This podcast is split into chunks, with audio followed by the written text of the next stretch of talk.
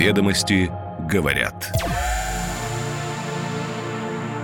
Среда, 31 мая 2023 год. О чем сегодня пишет главная деловая газета страны. Листаем и отмечаем то, что нужно внимательно прочитать. Доброе утро, ведомости говорят. И сначала громкой атаки на Москву с помощью беспилотников, второй после попытки удара по Кремлю, но столь же безуспешной с военной точки зрения.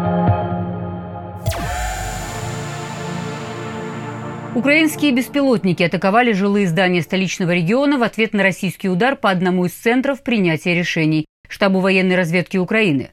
Такое заявление сделал накануне Владимир Путин. Президент в сопровождении главы Агентства стратегических инициатив Светланы Чупшевой осматривал выставку, посвященную достижениям в области креативной экономики. Чупшева и задала вопрос, который волнует всех. Путин отметил, что после развала Советского Союза ту территорию, которая называется Украиной, контролировали те, кто занимались созданием проекта «Антироссия». И сейчас Киев выбрал путь запугивания граждан Российской Федерации, что является признаком террористической деятельности. Но это не дает результатов. Система ПВО столицы во время налета беспилотников сработала штатно и удовлетворительно. При этом есть еще над чем работать, цитируют ведомости президента. Путин считает, что власти Украины провоцируют Москву на зеркальные действия. Посмотрим, что с этим делать, сказал президент. Ведомости также цитируют ряд российских политиков.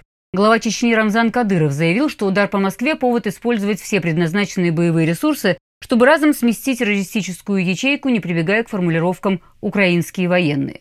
Член Думского комитета по обороне Андрей Гурулев прагматично предложил запретить съемку упавших беспилотников по аналогии с украинским законом. А председатель комитета Андрей Картополов сказал, что никогда нельзя принимать скоропалительных решений. И вообще для начала надо разобраться, откуда летели, сколько пролетели беспилотники, кто их собирал, запускал, устанавливал маршрут. Беспилотники снимать можно и нужно, говорит Картополов, а вот работу ПВО не стоит.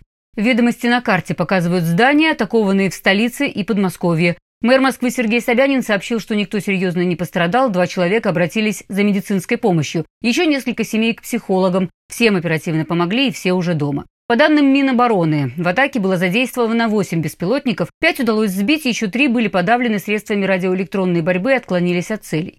Прокуратура Москвы в этом контексте предостерегла, что за публичное распространение ложной информации предусмотрена административная и уголовная ответственность. Со ссылкой на экспертов ведомости говорят, что основной целью атаки было изучение системы ПВО московского региона, в том числе ее возможности парирования угроз со стороны легких беспилотных аппаратов. И наверняка по инцидентам с прорвавшимися к городу беспилотниками будут приняты соответствующие решения. По имеющимся фото и видеоматериалам, эксперты делают вывод, что в атаке участвовали украинские дроны «Камикадзе», очень похожие на дроны «Бобер». А теперь к другим темам номера. Отечественным компаниям, возможно, станет легче страховать грузы или складские помещения. Национальный перестраховщик готов смягчить политику оценки рисков. От 19 и старше. Правительственная комиссия по законопроектной деятельности поддержала инициативу о поэтапном повышении призывного возраста. Роснефть платит. Совет директоров компании одобрил финальные дивиденды по итогам 2022 года. В 2023 году аналитики тоже ждут сюрпризов от компании со знаком «плюс». И осторожно, Телеграм. В соцсети в 67 раз выросло число фишинговых схем. Злоумышленники заманивают пользователей бесплатными премиум-аккаунтами. Ведомости говорят. Российская национальная перестраховочная компания РНПК, ставшая монополистом рынка в результате ухода иностранцев, решила смягчить условия страхования. Ведомости говорят, что РНПК вела по этому поводу переговоры с представителями отрасли, обсуждая различные компромиссы. Одно из ключевых послаблений, о котором удалось договориться, право для участников рынка передавать риски на сумму до 10 миллиардов рублей другому страховщику без согласования с РНПК. Авторы газеты опросили представителей отрасли, чтобы разобраться, в чем именно была проблема. Оказывается, за последний год национальный перестраховщик ужесточил андеррайтинг, процесс анализа рисков для принятия решения о целесообразности страхования объекта. Ограничения, в частности, коснулись торговых центров, складских и логистических комплексов, и это привело к росту стоимости перестрахования, ужесточению условий и появлению длинного списка исключений для страхования грузов. До санкций российские страховщики работали в основном с международными перестраховочными компаниями. Чаще всего они заключали облигаторные договоры, которые определяют размер возмещения ущерба в денежной форме или конкретизируют страховые случаи, обязательно передающиеся в перестрахование.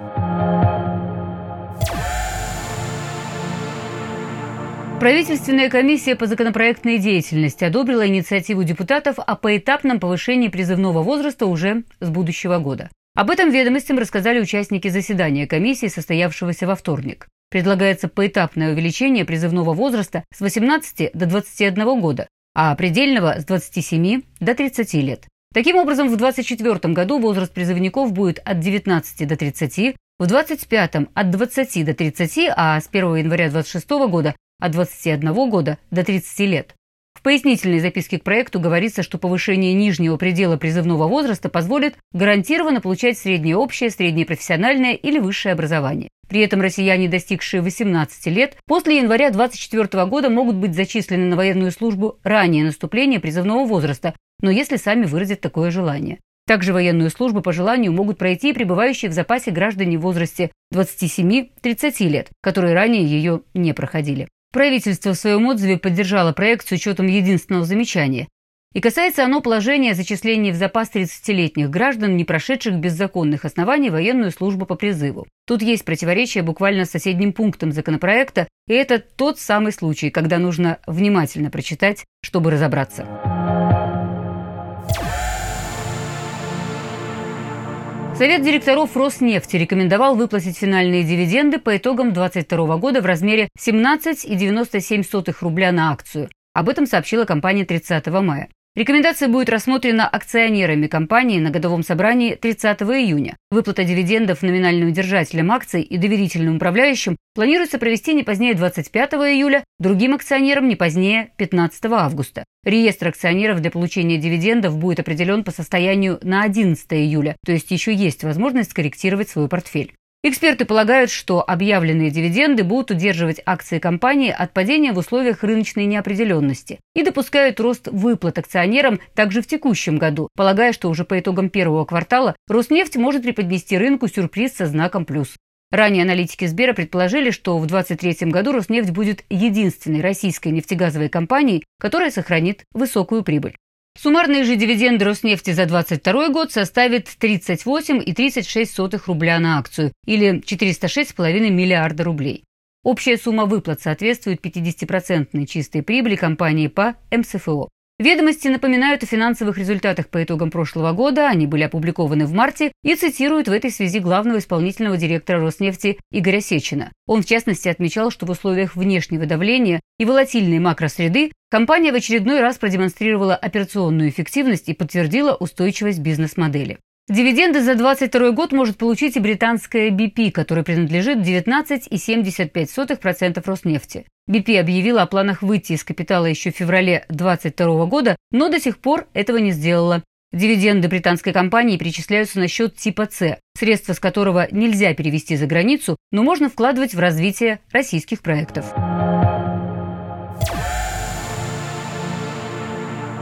За год количество ресурсов, крадущих аккаунты пользователей Telegram, выросло в 67 раз. Это следует из статистики разработчика решений для кибербезопасности РТК «Солар». Если в мае 2022 года специалисты фиксировали 7 фишинговых сайтов, то теперь их свыше 470. А по подсчетам компании B-Zone с января по май выявлено без малого 4000 фишинговых доменов.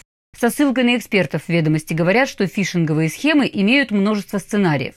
Так участник группы может получить приглашение от другого участника, зарегистрироваться где-либо по интересующей теме и прислать код, который придет от Telegram. Или же человека заманивают на фишинговый сайт, который похож на веб-клиента сети. Также могут к администраторам каналов постучаться якобы рекламные менеджеры крупных корпораций или сами администраторы аутентифицироваться на поддельных сервисах аналитики. Но чаще всего для кражи доступа используются сообщения о подарках или ресурсы с социальной тематикой. К примеру, пользователи просят проголосовать на конкурсе детского рисунка, подписать некую петицию, пожертвовать деньги на лечение ребенка или получить социальную выплату. Ведомости сегодня подробно раскладывают существующие схемы и предупреждают, что злоумышленники будут придумывать новые. Только этой весной в Телеграм появилось сразу пять русскоязычных чатов, занимающихся фишинговыми атаками. Их участники способны похищать учетные записи десятками тысяч и зарабатывать на этом миллионы рублей. Количество русскоязычных пользователей сети, между тем, выросло за год вдвое. Сегодня уже более 700 тысяч каналов, которые, оказывается, так легко потерять, если не защищаться. Ведомости говорят. Ведомости говорят. Краткий обзор ключевых публикаций главной деловой газеты страны. Встречаемся утром по будням на сайте ведомости.ру, в соцсетях и на Яндекс.Музыке. Будьте в курсе бизнес-повестки. На связи.